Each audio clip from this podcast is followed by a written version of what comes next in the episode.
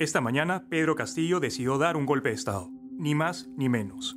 Se ha convertido, en consecuencia, en un dictador y así deberá pasar a la historia, en cuyas páginas de la infamia hoy comparte sitio con todos los rufianes que en el pasado intentaron subvertir el orden constitucional en nuestro país. Lo hizo además para salvar el pellejo, el suyo y el de sus familiares, ante la posibilidad de una vacancia que lo deja a merced de las investigaciones por corrupción del Ministerio Público, que cada vez más iban retratándolo poco a poco como el líder de una organización criminal. La historia se encargará de juzgar al tirano y a todos aquellos que lo acompañaron en su etapa final hacia la concreción del autogolpe de esta mañana. Porque, vamos a ser honestos, las señales de que Pedro Castillo estaba dispuesto a quebrar el orden constitucional estaban ahí para los que quisieran verlas. ¿No era acaso antidemocrático tratar de interferir, sin pudor, en el trabajo de la Fiscalía de la Nación y de la Policía Nacional? ¿No dejó entrever sus ínfulas autoritarias y sus ataques constantes a la prensa y a todos aquellos que lo criticaban? ¿No fue acaso el aviso de un golpe de Estado en marcha la decisión del Ejecutivo del pasado 24 de noviembre de tomar como denegada una cuestión de confianza que había sido presentada al margen de la legislación vigente?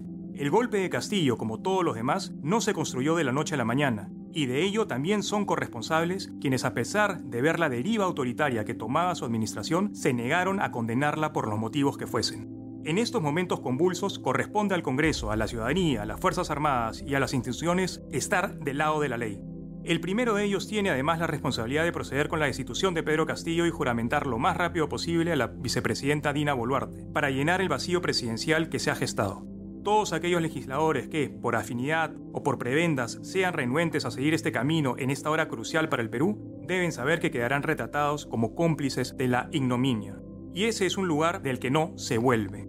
La señora Boluarte, a su vez, debería de convocar pronto elecciones generales, pues solo la ciudadanía, a través de su voto, debe enmendar este quiebre de la democracia. Han hecho bien asimismo instituciones como el Tribunal Constitucional, el Poder Judicial, la Fiscalía de la Nación, los organismos electorales y la Defensoría del Pueblo en condenar este autogolpe enérgicamente. De igual manera, diferentes instituciones de la sociedad civil y varios de los partidos políticos presentes en el hemiciclo. Y debiera hacer lo mismo la comunidad internacional, especialmente la OEA, que en las últimas semanas ha venido cumpliendo un triste papel al reproducir los alegatos falaces y maniqueos de Pedro Castillo y sus secuaces.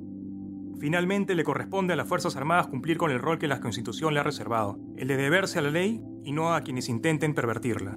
En esta fluctuante y muchas veces asiaga relación que este país ha tenido con la democracia en sus 200 años de vida republicana, no han faltado fantoches que han intentado avasallar las instituciones y las leyes para tomar el poder y asaltar el Estado.